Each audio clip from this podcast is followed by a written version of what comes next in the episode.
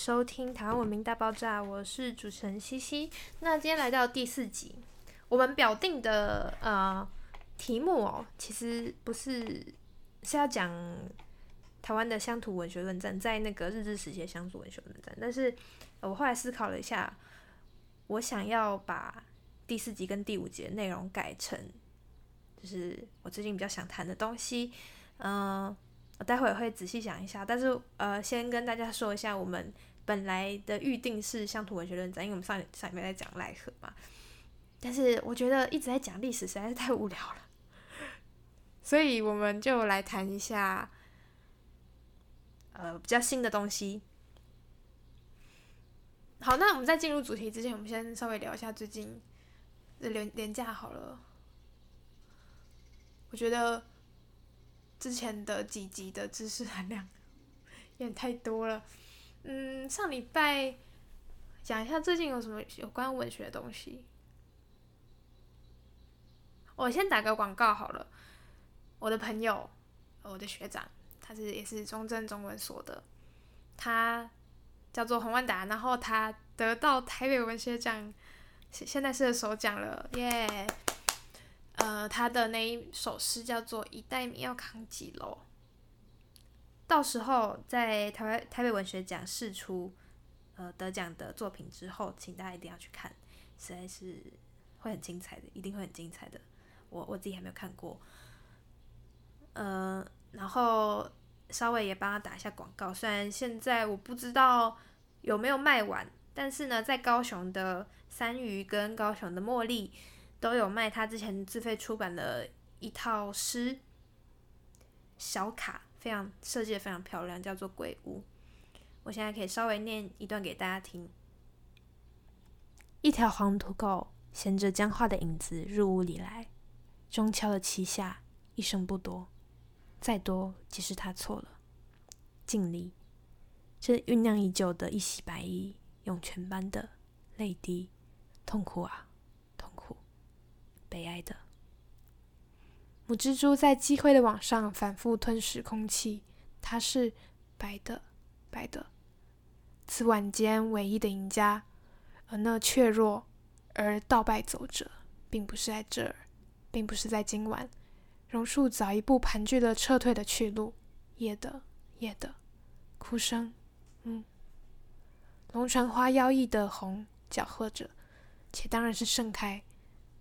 癫狂的姿婆子在灌木丛中偷偷孕育一个新的传说宇宙，新的取代而知是恨，撕磨着冰冷，倾斜的信任，倾斜了长久的孤身的新鲜的心，浓重的抑郁。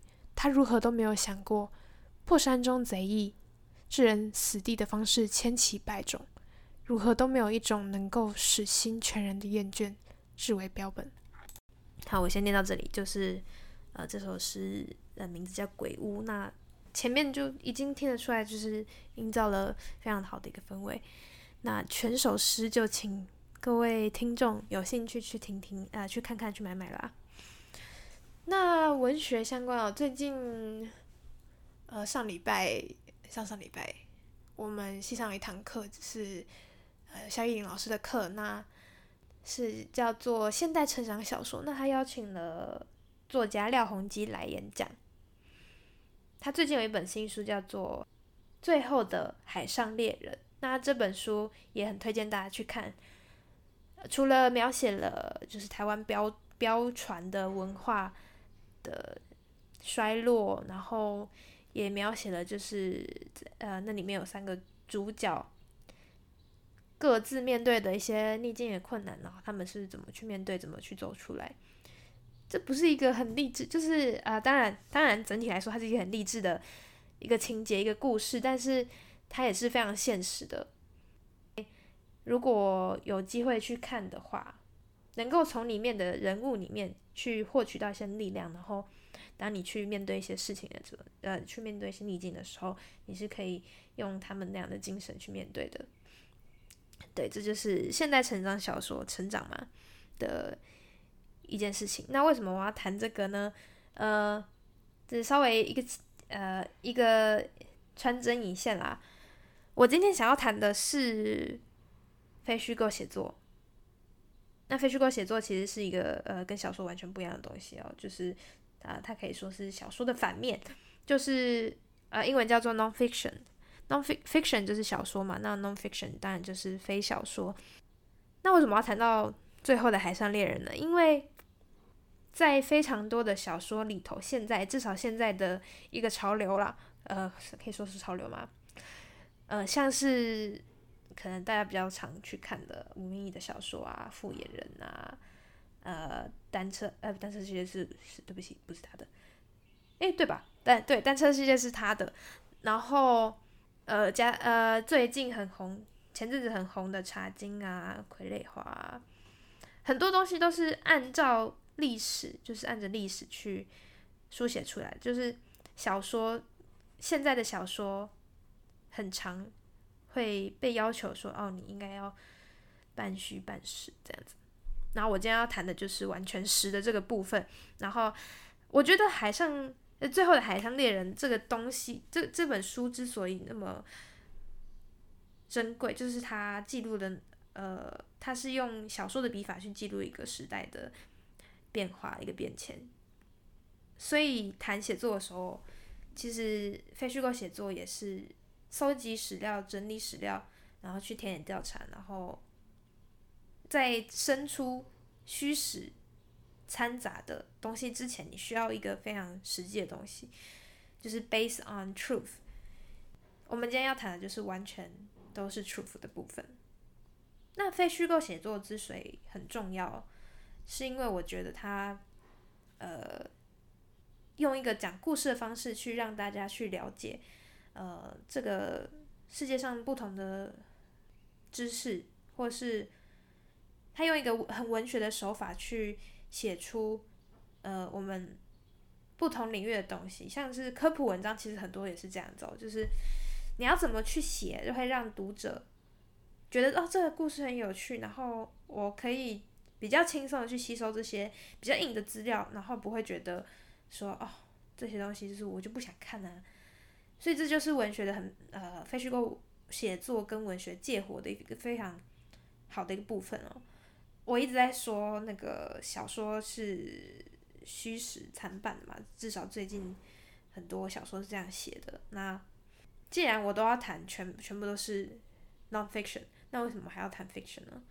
他们两个是互相互相扶持，互相扶持，这样讲也可以啦，就是。他们两个是互相扶持的关系，就是你用小说的技巧去写真实的东西，然后所以你才会让情节跟人物引人入胜嘛。大家应该有听过《一周刊》，就是在《镜周刊》之前的那个八卦杂志，那很多那个封面都是狗仔啊什么的，什么女明星啊什么的，呃，但是我不是要谈那个，那在《一周刊》里面有一个专栏叫做人物组的专栏，然后里面就收录非常多，就是很精彩的，就是用。呃，情节非常立体的情节，人物去塑造出呃真实的故事里面到底发生了什么，然后去探照了非常多人的情感的核心。所以我今天要讲的就是房慧珍，房慧珍就是当初一周刊的记者之一，他现在也在镜周刊工作，呃，不是在也只在镜周刊，好不对，呀，他在一周刊工作过，然后。呃，他没有后来没有去《镜周刊》，但是他在报道者那边写作，就是他也是写这种非虚构写作的报道。呃，我们不能完全把非虚构写作当做报道文学来看，但他这两个也是呃互互为文理的东西。我今天要谈就是樊慧珍啦，他前阵子出了一本书，叫做《草草莓与灰烬》，麦田出版的。那我们今天就来谈这本书吧。然后另外一本就是。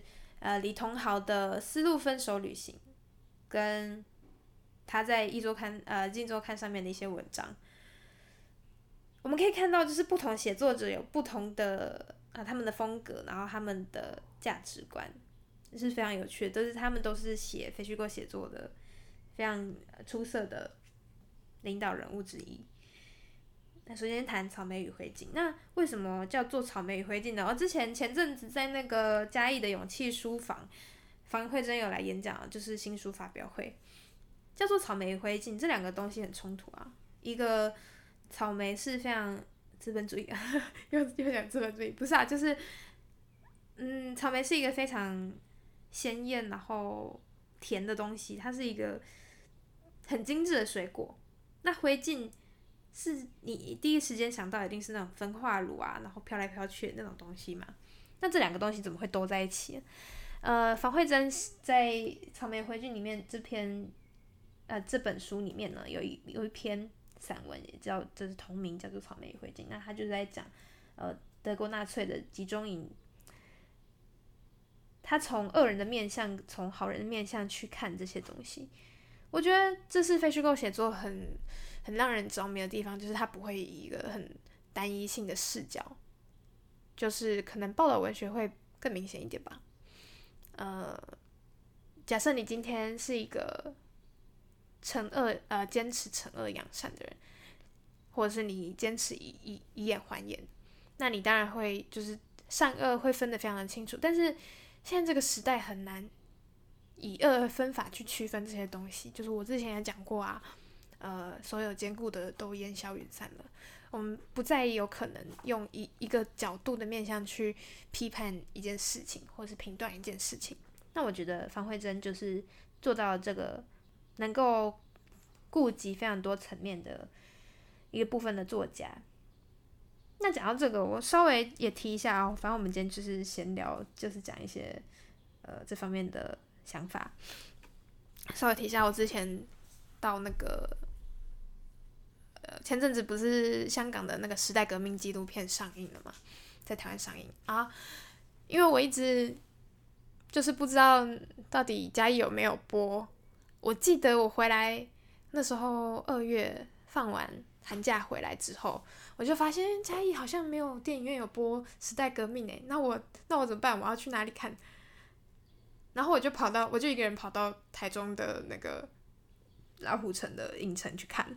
真的是疯子，我就花了两个一一个多小时过去，一个多小时回来，然后中间就只是去看电影。好，这不是重点啊，反正就是，呃，我要讲的是《时代革命》这部纪录片的纪录片很多都有这个问题哦，不是不能说是问题，就是，呃，它的生态就是长这样，就是说，你拍纪录片的那个导演那个主视角，你对这件事情。有什么样的偏好，基本上你拍出来的东西就是那样子，就是你就会有一个比较特定的呃意识形态。我不是说这样是不好的哦，就是纪录片本来就是这样子，就你看呃去记录六亲的那些纪录片，去记录呃火灾或者是环境保育这些啊，他当然是为了一个目的，所以才拍这个纪录片嘛。那同时跟呃时代革命也是这样子的。在我看时代革命，呃，方慧珍有讲过一句话，就是说，呃，他在那个勇气书房的时候讲的，他说，观众如果看了太多卖悲感的东西，他们会感到很麻木。那我在看时代革命的时候，我的心得也是这样子哦，就是时代革命在你看前一个半小时的时候，你就会很想哭，就是你甚至会哭出来，就是觉得啊，怎么会那么残忍，怎么会那么。那些抗争的人怎么会那么可怜？但是你看到后面就会觉得，就是你从头到尾都在都在卖惨啊！我当然是我我当然是尊重他们，就是我觉得他们也的确是真的很惨。但是我更期望看到的是，除了受害者的面相，呃，自诩受害者的面相，我也想要看到，就是呃，勇武派跟警察之间，就这两。这两个方面，难道没有任何一个人是有机会去做到事出善意这件事情吗？就是当然，我们从历史角度来看，我们从大局来看，当然抗争者其实是呃很不得已做出一些行为，所以我个人也是支持的。但是我也想要知道，就是警方他们有些也是香港本地的人哦。甚至他们的家人有些也是抗争者之一，难道他们就没有一点点恻隐之心吗？我我真的很想要知道，就是他们的角度来看。但是在影片里面基本上没有采访警方的部分，也没有去做深入的了解，呃，就只是呈现出警方很暴力的样子，我就会觉得会有点可惜的。就是纪录片，嗯，我会希望有一个另外一个视角来看，因为。房慧真在呃勇气书房的时候，他也讲了一个故事，就是他之前去采访那个新台湾的新屋大火的遗孀。那其实这件事情是因为呃主管阶层，就是消防局的主管阶层出了判断的失误，所以才让那位消防员去世。当房慧珍去采访那个遗孀的时候，他当然觉得很不忍，但是他也没有。因此，就只写遗孀这个角度的部分，他也去采访了指挥官，然后指挥官说了些什么，然后是怎么想的，他这两方的东西都写进去了。然后我觉得，呃，那那场新书发表，呃，新书分享让我印象非常深刻的是，那个遗孀告诉房慧珍说：“谢谢你没有可怜我，就是你没有把我塑造成一个非常非常可可悲的受害者。”我觉得这是人的尊严的问题，加上呃，你是怎么看这件事情的角度？因为很多事情，当然有错有错，有对也有对，但是正是因为这些对错呃在一起，才会成为一一整个事件的真相嘛。我觉得房慧真想要去忠实呈现的这个部分，那那时代革命对我来说就没有做到这件事情。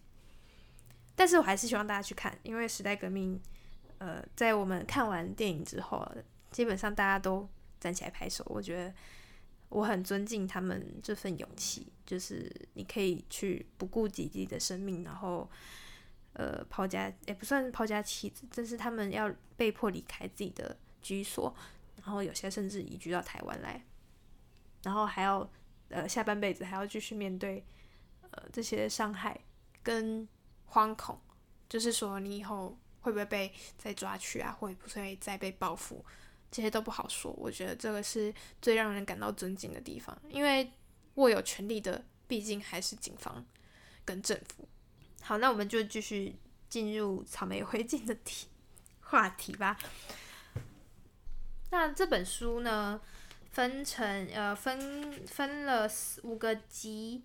就是集一、集二、集三、集四、集五。那集一是讲服饰，集二是讲机人，然后再来是颠簸、回眸、镜头，就是每个特辑都有一个主题。那首先，我们现在讲服饰好了。这这本书就基本上它就是整个，啊、它是散文啦。我们不能说它就是非虚构写作，但是我相信这就是它，呃，防卫真的写作的特色，就是他会去素描一些，呃，街上他看他所看到的东西。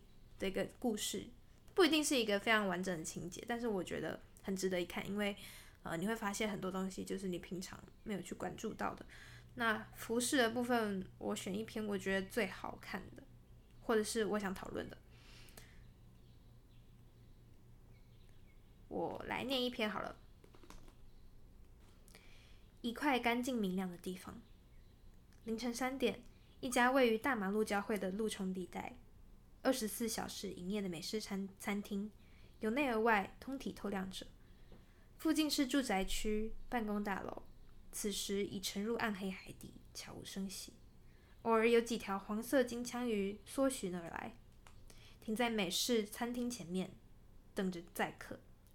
从窗外看进去，像看着夜灯夜暗灯灭。客厅里还幽浮着荧光鱼的水族箱，水草。款摆各安其所，在里面一切都成了慢动作。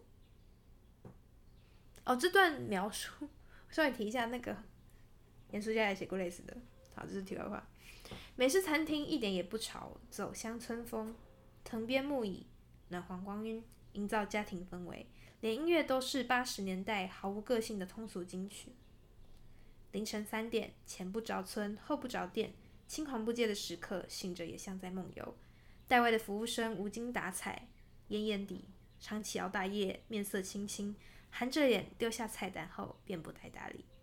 在后场，本该兵荒马乱的厨房也慢下来，牛排在铁板上滋滋作响，可以好整以暇，慢慢地煎，煎完一面换另一面。凌晨三点，厨师可以专心对付一块牛排的时刻。怪的不是这家店，而是过了午夜还上门来吃牛排的人。左边一桌，两个戴着棒球帽的 A、B、C 各自带了辣妹，四个人凑成一桌的 double date。外面不到十度低温，辣妹一进店里，马上脱下大衣，里面清一色是细肩带小洋装，肩带将落欲落，露出锁锁骨的性感。我在厕所撞见细肩带双梳补装，曲着身调整内衣，让胸部集中成货，描画眼线，描黑眼线，涂上鲜红唇膏。凌晨四点，血盆大口的肉食女，一场蓄势待发的狩猎。四人点了一桌的汉堡牛排，薯条堆成小山，番茄芥末酱豪气的撒上，飘荡在空气中的尽是油脂味。男街食，女苗条，吃了再上健身房无妨。饭后每人一颗圣诞，寒夜吃冰，年轻的胃受得了。大口吃肉，大口喝，大口吃肉，大口吸可乐。年轻精致的脸庞发着光。这一带是高级住宅区，天之骄子或许还活在美国时间。夜半吃牛排，恰恰好而已。好，呃，我们先念到这里，因为我等一下还有另外一篇想念。嗯，这是，这很明显就是一个以他为。也不一定是以他，至少一个旁观者的身份去看这个城市的呃一个景色，在深夜的美式餐厅里面，然后它的标题叫做“一块干净明亮的地方”，它的结尾是这样写的：清晨六点，等在外头的计程车载走了彻夜狂欢、酒足饭饱的一批又一批。有些人的一天正结束，有些人的一天才开始。赶早的计程车，扫地的清洁队，送包袱。餐厅的大夜员工黑着眼圈，忍着哈欠也要交班。夜里，这里光线充足，照明良好，有某种程度的干净与秩序。太阳升起以后，一切就显得平淡无奇了。是一个非常呃淡薄的素描，但是呃你感受得出来这里面的氛围跟最后这个干净明亮的地方又成为了一个平平淡无奇的东西，呃。我觉得他就是一个很会写这些氛围的人。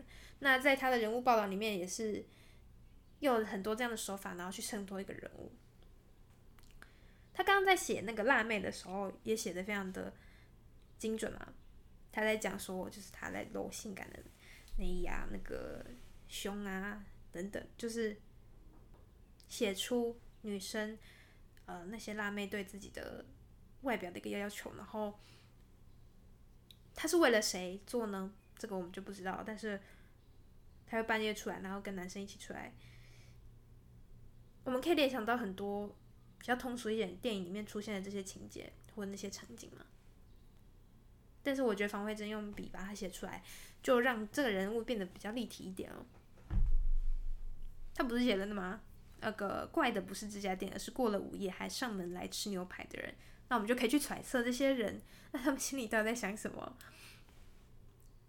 那下一下一个是夜未央，那这篇我就不会从头开始念，但是我因为我对这篇有一点有点想法，我从第呃倒数。啊，不是叶未央，那个叫做宝变城市，我到从最后一段开始念，呃最呃最后两段开始念。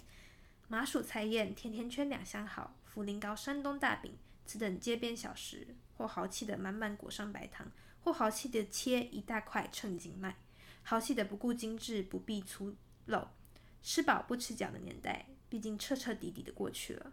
满街人都长了怕糖怕油的轻食小鸟胃，摊子冷了，成本低廉的小营生不好做，凋零一个是一个，没有下一个。回到深夜的麻薯摊，老夫老夫妇看起来凄清可怜，但凉的冷的麻薯菜宴，在需要滚汤热面里的夜里显得那么的不合时宜。我还是买了五个二十元的麻薯，不晓得到了明天早上会不会饱变成石软玉软化纸，呃软玉硬化如石块。我在读这篇的时候，其实我有一个疑问，就是说，呃这两段其实好像在我念的第一段就可以结束，为什么他要故意再写一段？就是那个破题，要说是破题还是点题？回应那个题目叫做“宝变城市”嘛，因为毕竟他前面没有写到。可是我又觉得好像停在第一段就好了。我觉得这是，呃，房慧珍，呃，因为他习惯写报道文学，他他回来写散文的时候会出现的一个现象，就是我我不觉得这是不好的，就是，但是如果你以一个文学的散文的角度来看的话，会觉得啊、哦，好像有点不需要加那一段也可以，因为。因为加了就好像有点就是一定要去解释这个东西。啊，可是文学有些东西是可以留白的。那我觉得很有趣，就是因为报道文学会比较面向大众嘛，然后你要写，你要怎么想，你要怎么去安排你的，呃，要怎么写，然后你要写出什么东西，这个是让我们可以去思考的。然后这是呃第一集的部分，我想要再谈一下对应这个题这本书的书名的一篇，叫做《草莓与灰烬》。然后念一下给大家听。希望，呃，如果听众有机会的话，可以去看这本书，就是也不会很难看。我说的不是很难看，是那个不会有什么门槛啦。然后有机会也可以去订阅一下《镜周刊》哦，他们现在都是做成电子化了，你不一定要看，你不一定要看他们很新三色的东西，只要看那种，呃，文就是人物组的文章，就我就觉得很值得了。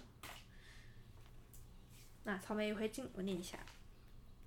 雷纳·霍斯首度来到奥兹维辛，在他四十八岁那年离过婚，有酗酒倾向，与家族决裂。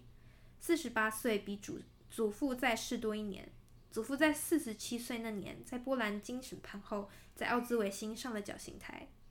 雷纳还有祖父、母亲、一个大伯、三个姑姑，他们都曾生活在奥兹维辛。最小的姑姑还在时在此出生。一家人在一九四五年离开后，都再也没有再踏足故居。雷纳的祖父鲁道夫·霍斯是奥兹维辛拥有最高权力的指挥官，以效高效率著称，平均一天处理七千人，深受盖世太保长官希希姆莱的赏识。家族的紧密，其来有自。在妻儿眼中，鲁道夫是个爱爱家的好人。因为舍不得与家人分开，西家带眷来到波兰，安家落户的地点距离奥兹维辛二号灭绝营比克瑙不远。鲁道夫上任后不久，两个巨大的焚尸炉随即启用，日以继夜赶工。烟囱距离霍斯家的别墅不远，鲁道夫处理完公事，马上就能步行回家，迫不及待要抱抱五个孩子。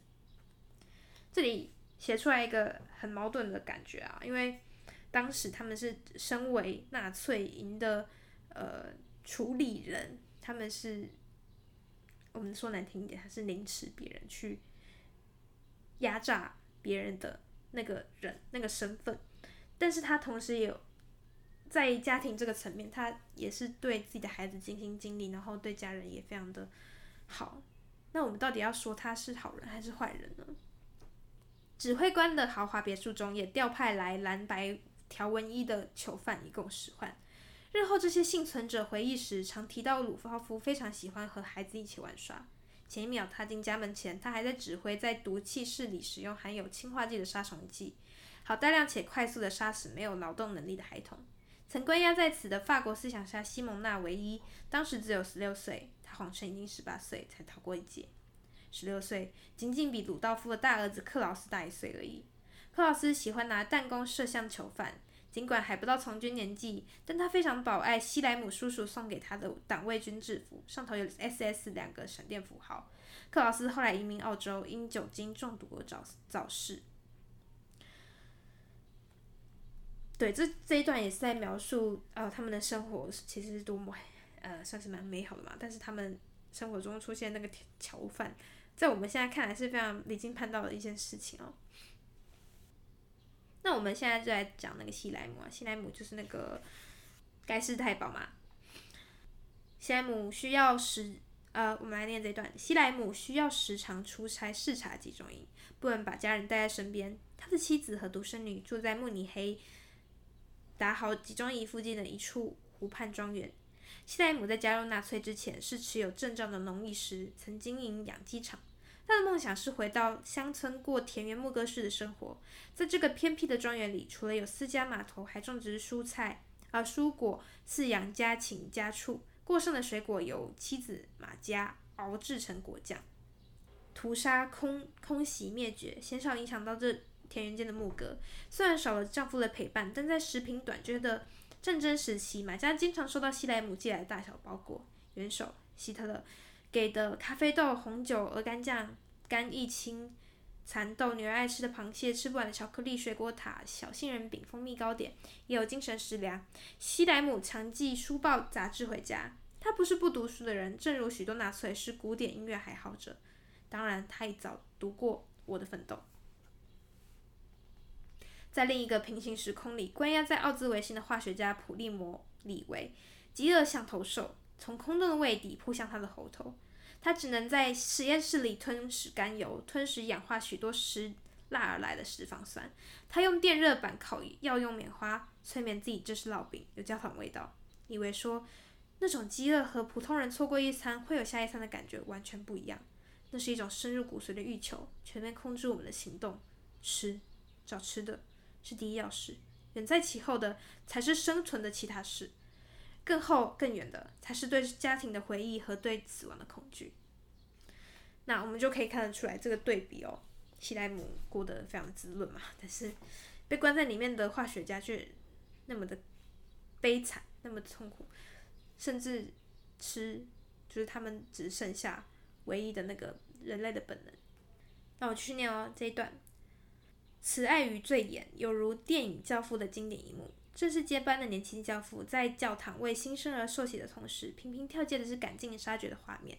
西莱姆一家，西姆莱，对不起，西，我前面是不是都讲错了？西姆莱一家战争时期的蒙太奇表现手法如下：一九四一年六月，西姆莱短暂回家和女儿相聚，陪她划船、骑马，还写给她一张卡片：生活里要永远正直、成熟、善良。不到一个礼拜之后，他到东欧出差，在犹太人占半半数人口的一个小城，纳粹士兵将两千多名犹太人关进教堂，锁上铁链，放火将他们活活烧死。当雷纳霍斯家的第三代终于来到奥兹维辛参观不对外开放的故居，他想起祖母曾说，以前的院子里采草莓一定要洗得很干净。祖母没多说，现在他知道了，甜美的草莓上头横长附着一层烟灰。草莓上的灰烬从天而降，从焚化炉的烟囱吐出，从毒气室的尸体到焚化炉，从脱光衣服到毒气室，从下火车到脱光衣服，从七八天七夜无法动弹、滴水未进、干渴至极到被赶上火车，从犹太隔离区到上火车，从好心邻居书柜后后头暗门的藏匿到隔离区，依照能量守恒定律，从烟灰到心血、骨架、心跳、呼吸，最后回到。一个完整的人，这这一段写的多好。这篇就是呃，他从我们所谓的恶人的角度去看这些东西，然后去从这些细微的细节里面去看到多么平庸的邪恶。在呃这本书的推荐序是杨家贤哦。哦，我看来今天好像没有机会谈李彤好了。如果有呃如果有时间的话，等下应该会提到一点点。那如果没有时间，我们下礼拜继续谈。呃，杨家贤在这篇的推荐序里面，他写致所有裸命者之书。他说，大学大一必写作必修课上，我必教草莓与灰烬。房慧仙、房慧珍这篇写纳粹屠杀及其后的散文。不只是让我们看到当代最有才华的散文作家的写作技术，也看到他如何开展历史与人性的视野，甚至让我们悚然自省：是否你我也在懵懂中洗出他他人如洗去灰，心安理得吞吃甜艳草莓？我把草莓灰烬当做情感教育，也当做伦理教育。什么是恶？什么是庸常中的恶？肮脏与洁净，人与非人，界限在哪里？我想这就是。呃，房慧珍想要写出这篇，呃，想要让我们去思考的一个东西哦。我们不再能以呃完全的恶去判断一个人，他同时也有其他善的面向嘛。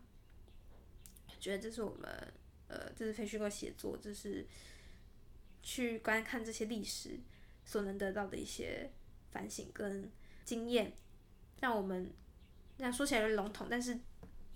我刚刚也提到《海上自由猎人》，我们要怎么去，呃，去看待那些人物，然后去让我们自己去得到一套能够面对这些逆性的方式。那同时，在看这些散文的时候，我们在自省的同时，我们也开始去思考，我们要用什么样的面向去面对这个世界，去对待别人。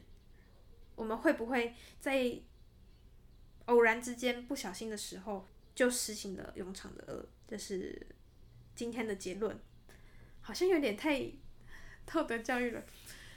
我下礼拜再稍微就是多讲一点，就是有关于在呃不只是这些精神观方面的观察，也也包括就是房慧珍写作上面的技巧跟他想谈的一些面向是什么。